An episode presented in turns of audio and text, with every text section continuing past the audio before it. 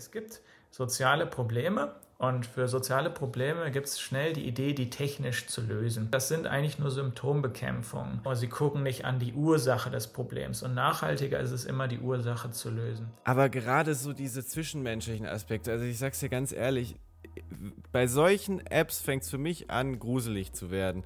Wenn auf einmal KI bessere Ratschläge gibt, wenn KI auf einmal bessere Gespräche führt. Man kann auch sagen, dass KI-Ethik vor allen Dingen PR-Zwecken dient. Also das klingt irgendwie nach außen gut, aber nach innen hin ähm, ist Business as usual. In der heutigen Folge sprechen wir mit Thilo Hagendorf über KI. Thilo forschte zunächst an der Universität Tübingen, mittlerweile in Stuttgart zu KI-Ethik, ist dort auch Forschungsgruppenleiter und hat schon sehr viele Paper zu dem Thema geschrieben. Er beschäftigt sich also nicht nur mit KI, sondern auch mit ethischen Fragen zum Thema KI. Ethische Fragen wollen wir aus der Weltethos-Perspektive natürlich auch stellen, denn sie fragen kurz gesagt nach dem guten Leben und wie wir als Menschen besser, fairer und verantwortungsvoller zusammenleben können. Heute geht es also nicht nur um faszinierende technische Entwicklungen, sondern auch um die Frage, ob und wie uns KI dabei helfen kann, eine gerechtere und bessere Zukunft für uns alle zu gestalten. So, hallo lieber Thilo, schön, dass du da bist und danke dir für deine Zeit. Wie sehr bestimmt denn KI deinen Alltag? Wo nutzt du das? Ich persönlich ähm, ja, nutze jetzt, ähm, wenn es um Sprachmodelle geht, ähm, diese schon seit einiger Zeit, also auch für die Arbeit, für private Zwecke. Ähm, ich habe das tatsächlich ähm, noch nicht erst angefangen, als ChatGPT groß wurde und das ist natürlich unglaublich praktisch für mich. Das ähm, hilft mir sehr, das macht mich produktiver. Ja, ich glaube, durch JetGBT ist das Phänomen wieder so ein bisschen mehr in die, in die Mitte der Gesellschaft sozusagen gerückt. Ich glaube, ich habe mich mal äh, zurückerinnert, wann ich das erste Mal damit in Berührung kam. Beim Italiener am 23.12. vergangenen Jahres. Da hat mir das ein Kumpel gezeigt. Ich weiß nicht, wann hast du das kommen sehen, dass das so ein Ding wird? Beziehungsweise jetzt auch die Frage an dich, was ist denn so the next big thing? Worüber werden wir uns in drei, vier Monaten vielleicht unterhalten? Siehst du da schon was am Horizont? Mhm.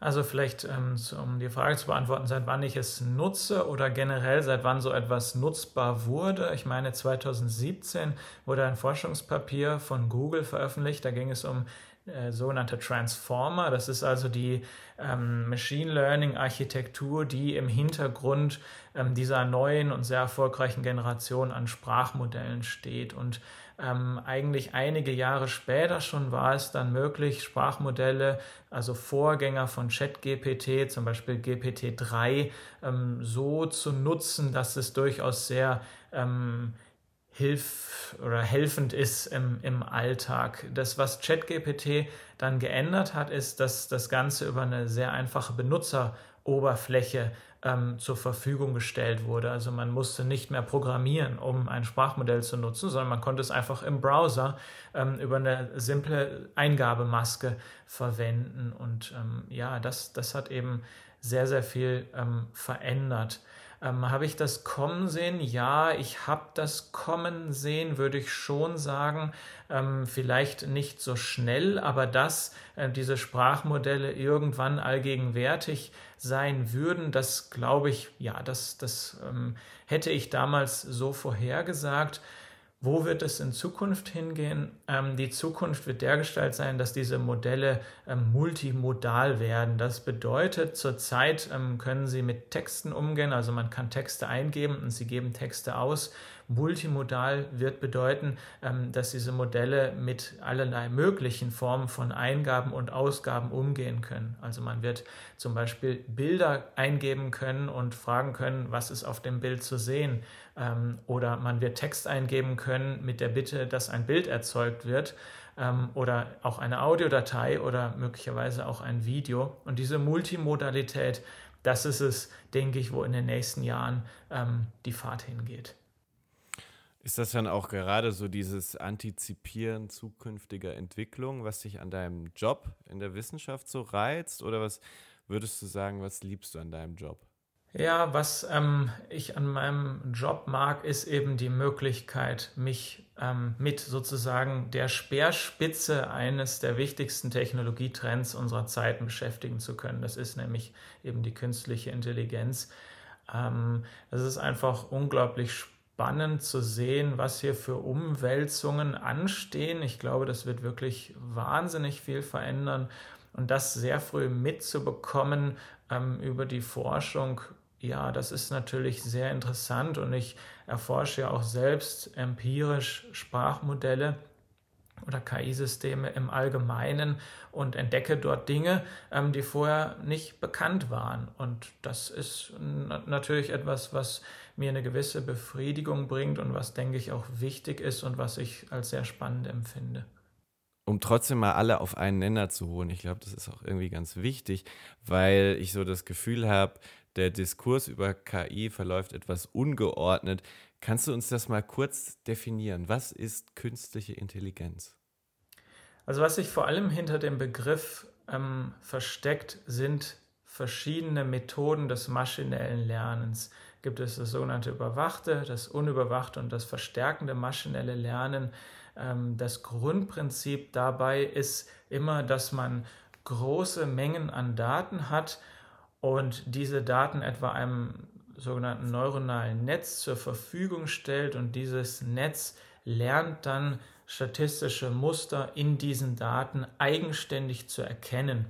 Und sobald es diese statistischen Muster erlernt hat, kann es sie ähm, natürlich extrapolieren, also kann es, kann es auf unbekannte Merkmale schließen oder auf zukünftige Ereignisse oder es kann eben Daten generieren, Daten, die so ähnlich sind wie die Trainingsdaten.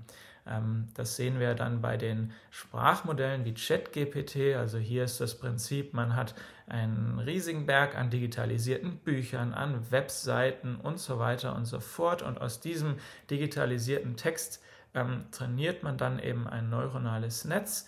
Und dieses neuronale Netz kann irgendwann selbst Texte vervollständigen. Also man gibt diesem Netz dann eine Reihe an Wörtern und das Netz sagt das nächste Wort vorher. Und dann wieder das nächste Wort und wieder das nächste Wort. Und wenn man diese Schritte aneinander reiht, kann man irgendwann einfach längere Texte damit erzeugen, ähm, die verdammt ähm, viel Sinn machen, in den allermeisten Fällen zumindest. Lass uns zunächst mal so ein bisschen drauf schauen, was KI alles kann. Und äh, wir würden das gerne mal so ein bisschen am Klima bzw. am Klimawandel festmachen. Meine Kollegin Mira, die hat da irgendwie tolle Sachen recherchiert, äh, was da mittlerweile möglich ist. Man hört ja immer wieder, dass KI sozusagen die Lösung für die Zukunft bringt, dass KI zum Beispiel ableiten kann, welche Bäume denn in der Zukunft angepflanzt werden müssen, um das veränderte Klima zu überstehen. KI kann bei der Abfallsortierung helfen, um die Recyclingquoten zu verbessern. Züge können mit KI klimaschonender gesteuert werden. Wettervorhersagen können durch KI helfen, Katastrophen vorzubeugen. Sind das alles Entwicklungen, die dich beeindrucken und die uns auch zu Recht beeindrucken dürfen? Ja, das, das sind natürlich ähm, sehr positive Entwicklungen. Ähm, künstliche Intelligenz ist eine General Purpose Technology, also das bedeutet, man kann sie erstmal für alle möglichen Zwecke einsetzen. Sie ist nicht limitiert auf einen bestimmten Anwendungskontext. Das heißt, wir können es für viele, viele sehr gute Sachen einsetzen. Und eine Idee ist natürlich auch, KI an verschiedensten Stellen dazu zu verwenden, um den Klimawandel ähm, zumindest ein Stück weit zu beschränken oder zu verlangsamen. Gleichzeitig muss man aber sagen, es gibt natürlich auch viele gegenläufige Tendenzen, also ähm, wo man auf der einen Seite KI einsetzt, um etwa das Stromnetz zu optimieren für erneuerbare Energien, wird es auf der anderen Seite für Geschäftsmodelle eingesetzt, die sehr unnachhaltig sind. Und ähm, da ist es natürlich dann unglaublich schwer, ähm, zuverlässig zu sagen, welches Moment jetzt sozusagen das Mächtigere ist, ja, das, das Momentum, wo KI die Natur zerstört oder das Momentum, wo KI ähm, eingesetzt wird, um die Natur zu erhalten. Ähm, ich hätte da eine leicht pessimistische Intuition, ähm, Aber ich kann mich täuschen, ich habe dazu keine Daten, ähm, habe dazu auch noch nichts gelesen, ob jetzt KI wirklich eher Segen oder Fluch ist. Wahrscheinlich von beidem ein bisschen. Aber die Technik an sich, ist die umweltschädlich? Hat die einen großen CO2-Fußabdruck? Ja, guter Punkt. Also klar, man muss natürlich unterscheiden, ähm, zum einen, wofür wird sie genutzt, also welche Ziele, zum Beispiel welche wirtschaftlichen Ziele werden damit erreicht und zum anderen, ähm, welche Umweltfolgen hat die KI als technische Methode und ja, was man dort immer wieder hört, und das ist auch richtig, ähm, ist natürlich, dass sehr, sehr viel Strom verbraucht wird. Ähm, der meiste Strom wird verbraucht in der Trainingsphase dieser neuronalen Netze, also große ähm, Netze wie, wie, wie GPT-Modelle oder so trainieren ja durchaus ähm, Monate. Ähm, und dabei laufen mehrere Supercomputer, die entsprechend viel Strom verbrauchen. Stromverbrauchen an sich ist erstmal ja gar kein Problem. Ähm, da hängt alles vom Strommix ab. Diesen Strommix kann man natürlich so machen, dass der Strom komplett erneuerbar ist. Ähm, dann gibt es auch keinen CO2-Footprint, äh, Fußabdruck. Aber ähm, was man Macht so halt liest, nur keiner, ne? Genau, richtig. Was man so liest, ist, dass eben doch noch viel Kohle und Gas und auch Atomenergie ähm, dafür genutzt wird. Das ist das eine, der Stromverbrauch. Das andere ist dann ähm, natürlich die Hardware als solche. Ja, auch die, ähm, also dies, das, das, das Materielle ähm, muss ja auch irgendwo herkommen. Ähm, wenn man dem dann nachgeht, dann ähm, landet man in Minen, ähm, die entsprechend von irgendwelchen Guerillakriegern ähm, kontrolliert werden und anderen ziemlich großen sozialen Problemen. Ähm, die damit in Verbindung stehen. Und dann gibt es natürlich auch noch in der sozialen Nachhaltigkeitsdimension verschiedene Schwierigkeiten, etwa bei den sogenannten Klickarbeitern. Das sind also ziemlich prekäre Jobs, die in Niedriglohnländer outgesourced werden, wo es also darum geht, Trainingsdaten zu annotieren, also Bilder mit Labels zu versehen. Das ist also auch ein Prozess, der notwendig ist, um KI-Systeme zu trainieren. Ähm, über den wird relativ wenig gesprochen. Ähm, vielen ist nicht bewusst, dass eben diese prekäre menschliche Arbeit auch hinter vielen Systemen steckt. Aber auch das ist ja etwas, was ähm, im Bereich Nachhaltigkeit ähm, eine Rolle spielt. Das ist vielleicht äh, gut mal zu erwähnen, weil wir ja eigentlich von der Logik her eher davon ausgehen, KI hilft uns. Ähm, aber ich meine, diese Hilfsjobs sozusagen zeigen ja auch, wir müssen auch der KI helfen. Das heißt, um dieses Klimathema vielleicht mal so ein bisschen abzurunden, was würdest du sagen? Kann KI in dieser Jahrhundertaufgabe einen Beitrag leisten? Ja, ich glaube schon, dass es einen Beitrag leisten kann. Ähm, das ist jetzt meine subjektive Meinung. Ich vermute aber, dass der sehr gering ist und dass ähm, dieses Problem, ähm, ja, sofern man es teillösen möchte, ähm, ganz viele andere ähm, Maßnahmen verlangt. Ich glaube, KI ist da nur ein kleiner Teil. Ähm, vielleicht würden mir jetzt manche widersprechen, die da positiver in die Zukunft schauen und sagen, Mensch, diese Systeme, die werden irgendwann so super human über Probleme resonieren können, ähm, dass uns da irgendwann auch eine tolle technische Lösung für den Klimawandel ausgespuckt wird, wie wir dann über Geoengineering oder ähnliches das Ganze in den Griff bekommen. Ähm, ja, das weiß ich nicht, ob das passiert. Da kann jeder nur ähm, drüber spekulieren. Ähm, ich persönlich glaube an sowas nicht. Mhm. Ich meine, trotzdem ist es irgendwie beeindruckend, was KI alles schon kann. Mich persönlich irgendwie beeindrucken so diese Entwicklung beim autonomen Fahren, Smart Home. Wo würdest du denn sagen, ganz allgemein, ist KI schon wirklich richtig gut? Vielleicht greife ich da einfach das naheliegendste Beispiel raus, nämlich die Sprachmodelle. Ähm, wenn man sich hier anschaut, ähm, zu was für Dingen die in der Lage sind, dann muss man sagen, ja, das, das grenzt eigentlich schon fast an ein technisches Wunder, dass das erreicht wurde. Denn ähm, Systeme wie ChatGPT oder Claude oder Lama oder natürlich auch GPT-4, was mutmaßlich das mächtigste Modell zurzeit ist, ähm, die ähm, werden häufig so etwas verächtlich als äh, Stochastic Parrots, also stochastische Papageien bezeichnet, die einfach nur auf Basis von Wahrscheinlichkeiten Wörter hintereinander reihen, ohne dabei irgendein tieferes Verständnis zu haben. Ähm, allerdings würde ich dem widersprechen. Es ist ja nicht nur so, dass einfach Wörter hintereinander gereiht werden, sondern diese Systeme sind tatsächlich in der Lage, ähm, ja, Problemlösungskapazitäten zu zeigen. Also es sind Fähigkeiten emergiert aus Sprachmodellen. Also es sind Fähigkeiten, die sind dort weder einprogrammiert worden, noch hat die sonst irgendwie jemand intendiert. Aber diese Fähigkeiten sind emergiert und die überschreiten eben das, ein, das, das, das simple Wörter aneinander rein. Man sieht es darin, dass diese Modelle Gedichte schreiben können. Man sieht es darin, dass sie Matheaufgaben lösen können. Man sieht es darin, dass sie kreativ sind. Ähm, sie können übersetzen. Sie können Code produzieren, der auch ausführbar ist und funktioniert. Sie sind in der Lage, sich selbst zu reflektieren, ihre eigenen Outputs zu reflektieren. Sie können sogenannte Theory of Mind Probleme lösen ähm, und so weiter und so fort. Also da sind unglaublich viele ähm, Dinge emergiert, wo wir vorher dachten, Mensch, die sind absolut exklusiv für menschliches oder tierliches Denken oder menschlichen, den menschlichen Geist. Und die beobachten wir jetzt auch in diesen Sprachmodellen. Und es ist ähm, nicht ganz ausgeschlossen, dass wir dort bald ähm, frühe Zeichen von Selbstbewusstsein ähm, und anderen Dingen erkennen, möglicherweise Täuschungsfähigkeiten, möglicherweise Zielsetzungsfähigkeiten, ähm, also dass eigenständig diese Modelle sich Ziele setzen können. Und ja, das, das, da funktioniert KI schon ziemlich gut. Ähm, klar, man kann jetzt manches, was ich gesagt habe, auch problematisieren, ja. Ähm. Werden wir jetzt auch machen, ja. Ich habe mal zwei weitere Beispiele für dich, ähm, bei denen mich sehr interessieren würde, wie du diese Entwicklung bewertest. Beispiel 1. Seit letztem Sommer gibt es die App Replika. Mittlerweile 10 Millionen Downloads. Mit Replika kann man sich einen Freund basteln, mit dem man chatten kann, wie mit äh, jedem anderen Freund. Man kann ihn ja bei Liebeskummer um Rat fragen oder einfach mit ihm schreiben, wenn man sich alleine fühlt.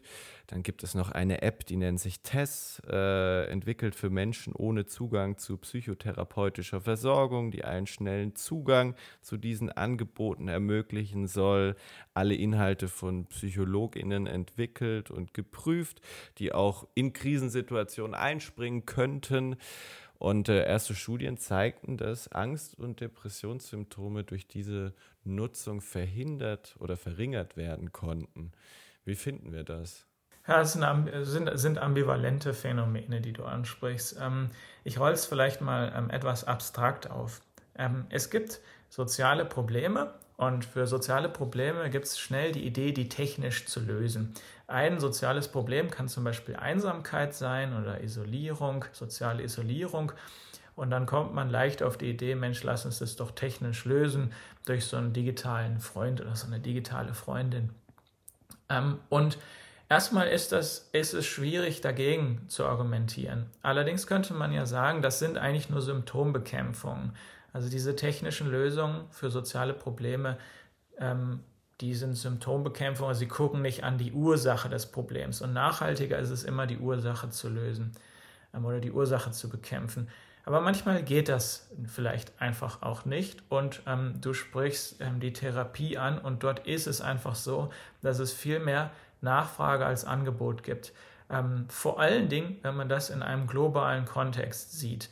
Ähm, in vielen Ländern ist, ähm, ist die, der Mangel an, an Psychotherapie oder an Angeboten der Psychotherapie ein Riesenproblem. Und es gibt auch Studien dazu, ähm, die vor allen Dingen auch so einen äh, Hintergrund im effektiven Altruismus haben, die zeigen, dass eigentlich der, eine der absolut effektivsten Maßnahmen, um Leid im großen Maßstab zu verhindern, ähm, darin besteht, Psychotherapieangebote zu skalieren, also an, in dem größeren Maßstab zur Verfügung zu stellen.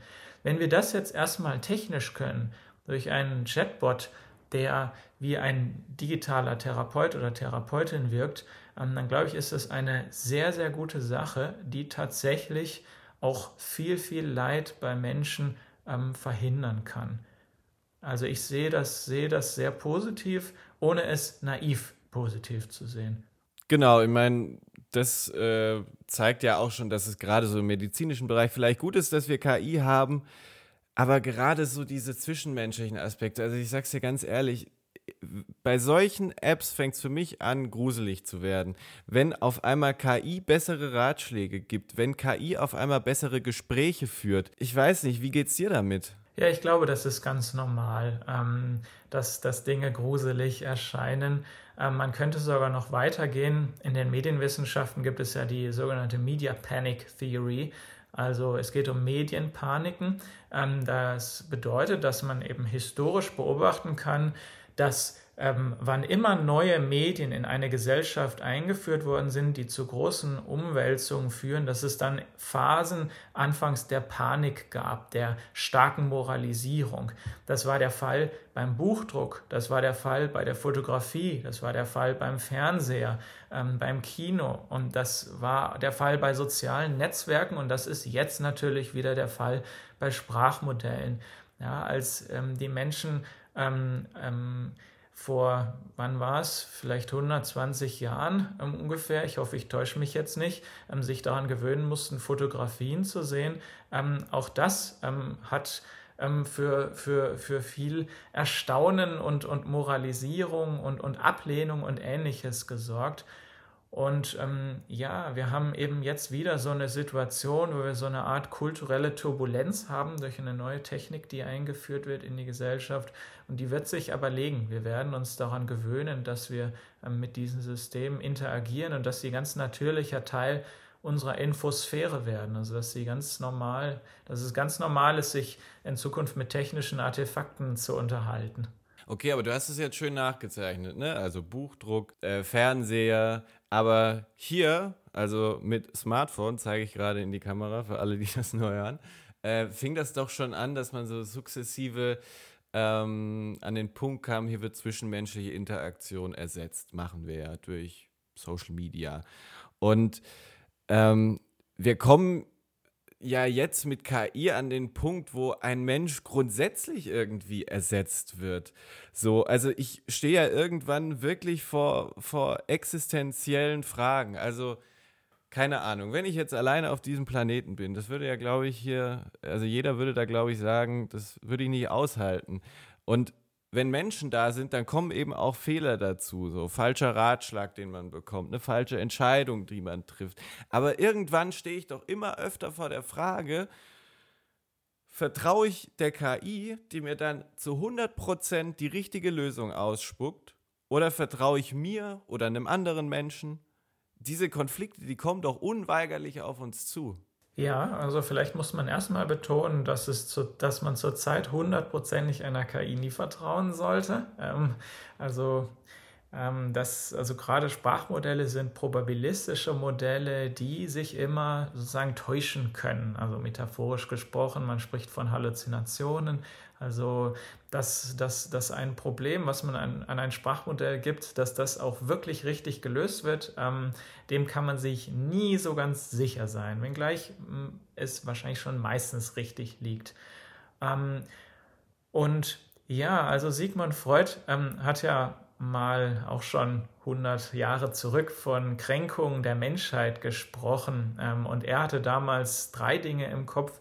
Ähm, nämlich die erste Kränkung war, dass die Menschen äh, gelernt haben, dass sie nicht Mittel, im Mittelpunkt des Universums stehen. Die zweite Kränkung, die die Menschen erfahren haben, war, ähm, dass sie vom Affen abstammen und nicht die Krönung der Schöpfung sind. Sigmund Freud meinte dann die dritte Kränkung den Menschen hinzugefügt zu haben, indem er eben gesagt hat, dass ich es nicht Herr im eigenen Haus. Also wir unterliegen unseren Trieben. Ja, wir, es gibt unbewusste Kräfte, die auf unser Verhalten wirken. Und vielleicht kann man diese Reihe an Kränkungen jetzt weiterführen. Vielleicht erleben wir gerade eine weitere Kränkung, eine technologisch bedingte Kränkung, die dergestalt ist, dass wir da plötzlich ein, ein Artefakt geschaffen haben, ähm, das unsere Intelligenz in gewissen Dimensionen übersteigt. Und das ist eine neue Situation, ähm, an die müssen wir uns erstmal gewöhnen bzw. lernen, damit umzugehen. Ich, ich frage mich manchmal, bin ich dann irgendwann der Technik-Pessimist, wenn ich dann zum Beispiel sage, nee, ich schalte jetzt kein Navi ein, wenn ich frisch in der Stadt bin, sondern ich laufe jetzt einfach mal los und, äh, und gucke mir an, ähm, was da so passiert. Ähm, aber lass uns mal so ein bisschen einen Blick auch nach äh, vorne werfen. Ähm, und auch ein bisschen Weltethos hier mit reinbringen. Und äh, ja, sagen wir mal, motiviert von dieser Idee äh, des Weltethos von Hans Küng geht es ja bei uns im Projekt darum, äh, Werte zu finden, die uns verbinden, uns helfen, eine bessere Zukunft für uns alle zu gestalten. Hans Küng hat vier Grundwerte formuliert und äh, appelliert, dass wir mit diesen Werten, die sich übrigens in allen Weltreligionen wiederfinden, eine bessere Welt schaffen. Zwei von den fünf sind Gewaltlosigkeit und Gerechtigkeit. Würdest du sagen, KI handelt auf Grundlage dieser Werte? Ja, das ist schwer zu beantworten, weil man Werte ja immer operationalisieren muss, also irgendwie überführen muss in, in bestimmte Handlungsanweisungen oder tatsächliche Handlungen. Ähm, letztendlich ist es zuerst mal eine konservative Technologie. Also sie lernt aus dem, was gegeben ist. Sie, ich hatte ja vorhin gesagt, es werden eben Muster aus Trainingsdaten erkannt und fortgeführt. Und diese Trainingsdaten, ähm, seien das Texte, seien das Bilder, seien das Audioaufzeichnungen, ähm, die sind, ja, stellen irgendwo Histor eine historische Situation dar. Ja? Also was haben Menschen in den letzten paar Jahren, in den letzten 10, 20 Jahren gemacht? Eben vor allen Dingen in der Interaktion mit digitalen Geräten. Dadurch sind die Daten ja nun entstanden.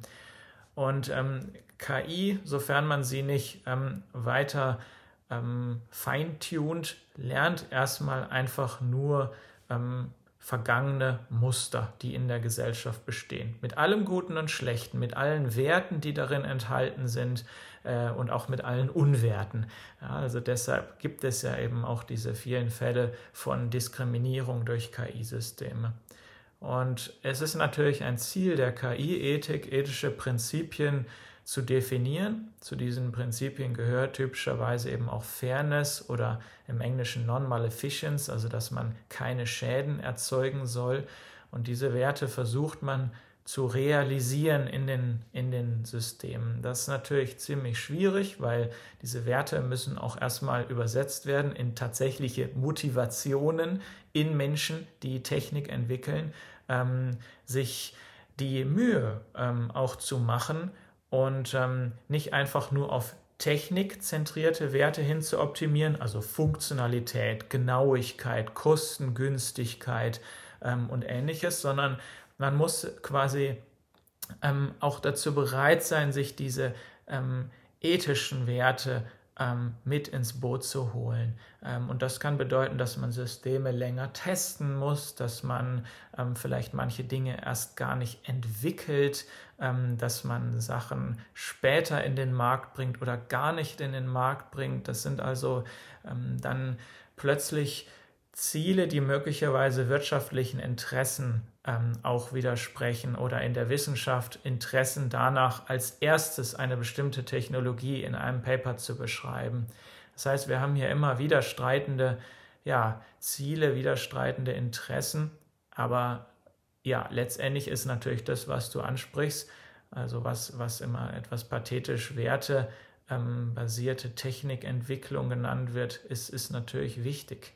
Aber wenn ich jetzt mal bei dem Beispiel bleibe und abgeleitet von dem, was du so gesagt hast, natürlich wäre jetzt irgendwie meine Frage gewesen, kann man das garantieren, dass KI gerecht, gewaltlos, wahrhaftig nicht diskriminierend ist, ähm, um mal in diesen Weltethos-Werten zu sprechen. Aber wenn ich das richtig verstehe, was du gesagt hast, dann wird KI äh, diese Werte dann erfüllen, wenn wir selber das äh, sozusagen verinnerlichen, wenn unsere Welt selber sich in so eine Richtung entwickelt.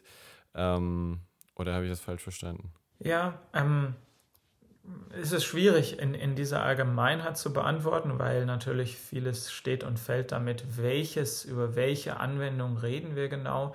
Ähm, Bilderkennungsalgorithmus erfordert völlig andere Maßnahmen als ein, ein, ein Sprachmodell oder ein Empfehlungssystem.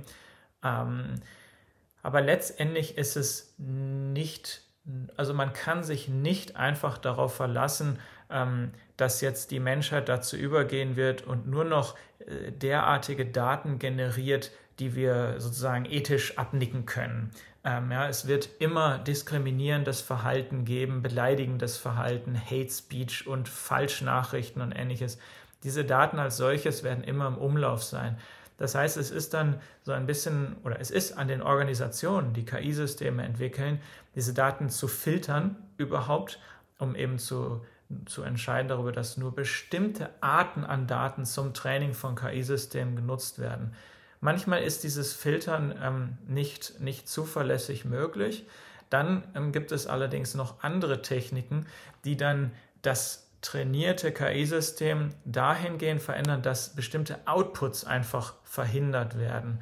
Ähm, also hier gibt es unterschiedliche ähm, technische Ansätze, wie man dann doch diese erstmal eigentlich konservative Tendenz der Technologie so abändert, dass sie ein Stück weit wie ein Filter, wie ein Filter wirkt und ähm, dann versucht man eben das maschinelle Verhalten eines KI-Systems so zu reduzieren, ähm, dass es ja sozusagen in so einem gewissen moralischen ähm, Rahmen dann auch bleibt. Das ist aber sehr schwer und gelingt ähm, nur teilweise meistens. Was, glaube ich, deutlich wird, ähm, dass diese dass diese Wechselwirkung, äh, was macht KI mit dem Mensch und äh, ja, wie, wie beeinflussen sich diese beiden Faktoren gegenseitig, dass man darauf noch ein größeres Augenmerk legen muss. Wir haben ja viele kluge Köpfe äh, im Weltethos-Kosmos. Einer von ihnen ist Ulrich Hemel, der genau in diese Richtung ein Buch geschrieben hat. Kritik der digitalen Vernunft heißt das Ganze. Er schlägt vor, dass gerade auch EntwicklerInnen von KI sich mit der Frage der Humanität auseinandersetzen sollen. Fordert zum Beispiel, dass man sich intensiv damit beschäftigt, welche Haltung zur Welt und welches Bild vom Menschen sie in sich haben und äh, somit auch in ihr digitales Produkt hineintragen. Ich glaube, das ist auch ein ganz wichtiger Punkt, ähm, weil eben vor allem auch KI-EntwicklerInnen sich fragen müssen, ähm, inwiefern die ja von ihnen entwickelte KI Menschlichkeit, äh, also beispielsweise, wer Snapchat nutzt, äh, kennt den neuen Snapchat-Bot, äh, mit dem man da mittlerweile chatten kann, ähm, ob diese Entwicklung eine lebenswerte Zukunft hemmen oder fördern. Ähm, siehst du, dass das Ethik in der KI-Forschung und Entwicklung auch diese Beachtung findet? Erstmal ist es so, ähm, ja, es gibt unglaublich viele Initiativen und Kommissionen und Guidelines und auch Forschungsaufsätze, ähm, die sich KI-Ethik auf die Fahne schreiben und die betonen, wie wichtig das ist. Gleichzeitig ähm, ist es aber so, dass in der Praxis kaum davon irgendetwas ähm, Einfluss hat in die konkrete Technikentwicklung. Also ähm, man kann auch sagen, dass KI-Ethik vor allen Dingen PR-Zwecken dient. Also das klingt irgendwie nach außen gut, aber nach innen hin ähm, ist Business as usual. Und das gilt ähm, für die Wissenschaft genauso ähm, wie für die Industrie. Und ähm, dann gibt es noch weitere Probleme. Ähm, ein Problem besteht darin, dass die KI-Ethik sich in der Regel darauf reduziert, einfach eine Liste an Prinzipien aufzustellen, also Prinzipien wie Fairness, Gerechtigkeit, Erklärbarkeit, Sicherheit, Nachhaltigkeit. Aber die Forschung zeigt eben auch, ähm, da gibt es tatsächlich Forschung zu, in gleich wenige, ähm, dass das pure Wissen über diese Prinzipien oder dieses pure zur Kenntnis nehmen von Prinzipien keinerlei Einfluss auf Handeln hat. Ähm, das geht sogar so weit, ähm, ich verlasse die KI-Ethik mal ein bisschen und schaue in die Ethik als solche, dass man Ethikprofessoren und Professorinnen untersucht hat und sich die Frage gestellt hat, Mensch, diese Menschen beschäftigen sich den ganzen Tag mit Ethik. Handeln sie denn auch anders als Nicht-Ethiker und Nicht-Ethikerinnen? Die Antwort darauf, nein. Ähm, sie beteiligen sich genauso an eigentlich unethischen Dingen ähm, wie der Rest der Bevölkerung. Ähm, dann denkt man, huch, das ist ja total kontraintuitiv. Und aber nein, ist es eben aus moralpsychologischer Perspektive nicht. Also das reine Wissen über Ethik macht noch nichts mit dem Verhalten. Das Verhalten ist aber ja entscheidend. Und ähm, dieses Problem ähm, hat die KI-Ethik eigentlich kaum angegangen. Ich habe versucht, das in meiner eigenen Forschung ein bisschen zu machen, indem ich die Wichtigkeit von Tugenden betont habe. Das ist so ein angestaubtes Wort und das klingt irgendwie nach 2000 Jahre altem Aristoteles. Aber tatsächlich ist es so, ein moderneres Wort dafür finden will, kann man sagen, ähm, Charakterdispositionen oder, oder, Motivation, oder Handlungsmotivationen. Ähm, tatsächlich ist es so, dass man diese fördern muss, ähm, also wirklich die Motivation dann auch danach etwas zu tun, was eigentlich bestimmte Prinzipien einfordern. Und ähm, da liegt aber kein Fokus drauf oder kaum Fokus. Ähm, es geht immer nur um dieses äh, nach außen hin schön aussehende ähm, Aufrichten von irgendwelchen Ethikrichtlinien. Ähm, aber es ist, ja, es hat eben, wie gesagt, kaum, kaum Einfluss auf die Praxis irgendwie ist so mein Gefühl, dass das gerade alles noch so ein bisschen diese, diese Spielerei, dass dieser Spielereifaktor noch zu sehr im Mittelpunkt steht und wir uns das eigentlich schon jetzt nicht mehr erlauben können. Also ich, ich sage mal ganz ehrlich, ich habe mir auch einen Ast abgelacht, als dieses äh, Bild von Papst Franziskus mit dieser Gen Z Winterjacke ähm, irgendwie durch Twitter äh, und alle möglichen anderen sozialen Netzwerke ging. Und ich fand das ja witzig, ne? Aber Mal ein anderes Beispiel, Ukraine-Krieg, da erleben wir ja auch äh, solche Deepfakes, äh, also richtig gut gefälschte Nachrichten, die den Krieg anfeuern können. Also da gibt es dann zum Beispiel gefälschte Videos von Angriffen, Explosionen, äh, eine Videonachricht von Zelensky, die es so nie gegeben hat. Ähm, ich meine, KI, das wird doch auch Demokratien und Staaten immer mehr herausfordern. Ja, du sprichst einen wichtigen Punkt an, ähm, über den viel gemutmaßt wird, genau in die Richtung, wie du es sagst. Ähm, das ist natürlich auch wieder wahnsinnig schwierig, das wissenschaftlich zu untersuchen, weil es hier um so komplexe ähm, Geschehniszusammenhänge geht.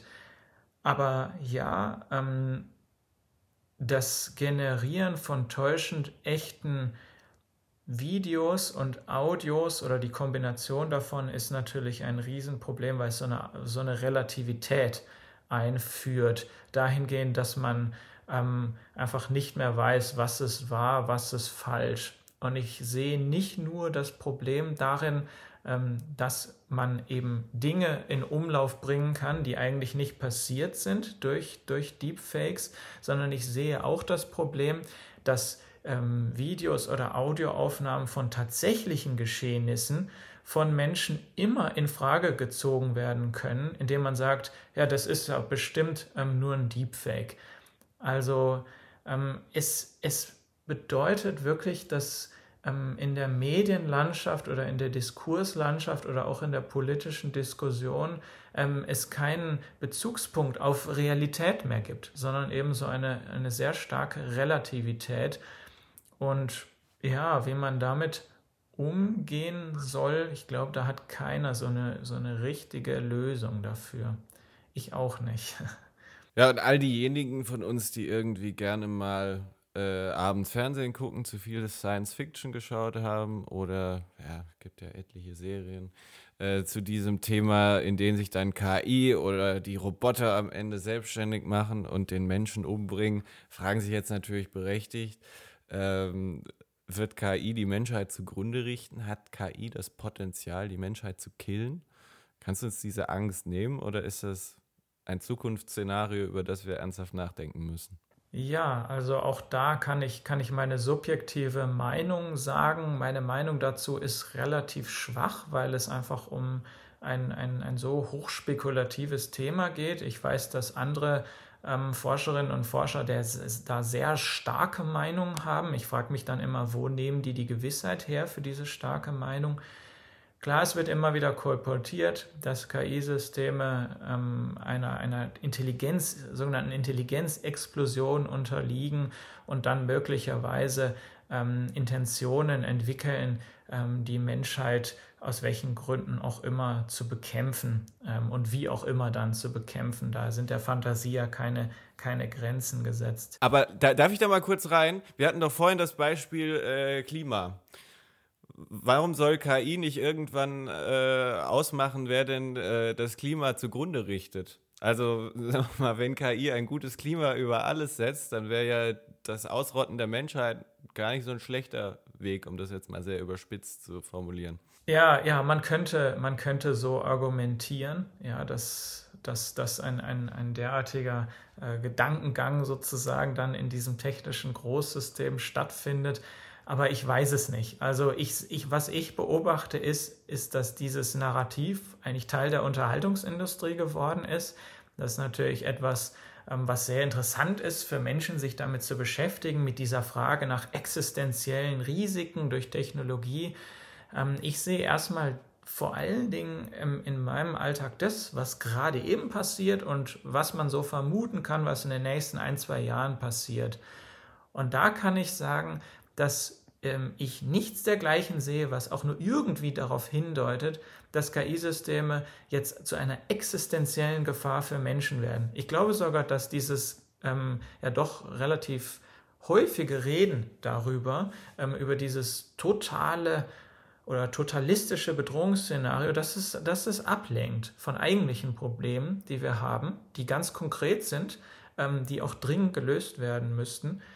Und wir hatten ja vor kurzem erst dieses, dieses Moratorium für die KI-Forschung, wo viele ähm, Menschen aus, der, aus dem KI-Feld gefordert haben, dass die Forschung jetzt an mächtigen Sprachmodellen für sechs Monate ruhen soll, damit man zuerst mal politische Regularien finden kann. Und hier wurde auch damit argumentiert, dass ähm, da möglicherweise ein, ein existenzielles Risiko von solchen Modellen für die Menschheit ausgeht. Und ich glaube, das ist eine, eine maßlose Übertreibung und das dient letztendlich nur dazu, noch mehr Aufmerksamkeit auf die Organisationen zu lenken, die diese Systeme entwickeln. Und diese Aufmerksamkeit ist denen natürlich ähm, recht genehm, auch wenn die Aufmerksamkeit dergestalt ist, dass man darüber spekuliert, dass möglicherweise die Menschheit irgendwie ausgerottet wird. Aber wie gesagt, ich halte das für ein Narrativ und ähm, ernsthaft forscherisch beschäftigen ähm, tue ich mich damit ähm, natürlich nicht.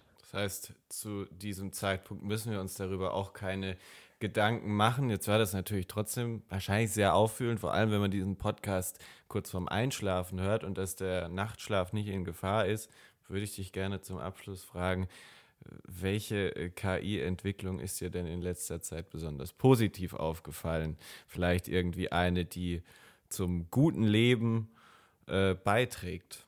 Ich, ich, beantworte die Frage wieder mit dem naheliegendsten, nämlich den, den Sprachmodellen, die wir gerade sehen. Ähm, so imperfekt sie sind und ähm, so viele Probleme ähm, sie auch auslösen mögen, ähm, so sehe ich doch gleichzeitig, ähm, dass wir es hier geschafft haben, eine Technologie zu entwickeln, die uns helfen kann, Probleme auf eine ganz neue Art und Weise zu ähm, zu lösen. Probleme einfach, die, die, denen wir uns im Alltag stellen. Ähm, ich sehe hier, wenn sie auf die richtige Weise genutzt werden, eine, eine Reflexionshilfe für Entscheidungen. Man sollte sich nicht auf diese Systeme verlassen, aber man kann sie als so eine Art technischen Experten, technische Expertin verwenden, die einem im Alltag wie so ein Sidekick ähm, immer sagen, ja, was hat man vielleicht noch nicht bedacht oder wie könnte man ein bestimmtes Thema auch anders sehen oder überhaupt, wie kann man, wie kann man ein, ein, ein Problem, das man sich stellt, eine, eine Frage, die man hat, wie kann man die lösen? Und das, glaube ich, ist schon ja, etwas, etwas durchaus sehr, sehr Positives. Wir haben es geschafft, positiv aus diesem Gespräch rauszugehen. Ich hatte aber auch keine Zweifel. Äh, wenn jemand so viel weiß wie du über dieses Thema, äh, hätte dieses Gespräch auch gerne noch weitergeführt. Aber wir wollen die Leute ja in dem Fall dann hungrig ins Bett schicken. Ähm, und äh, genau, ich sage vielen Dank, Thilo, ähm, für diese sehr informative Dreiviertelstunde. Ja.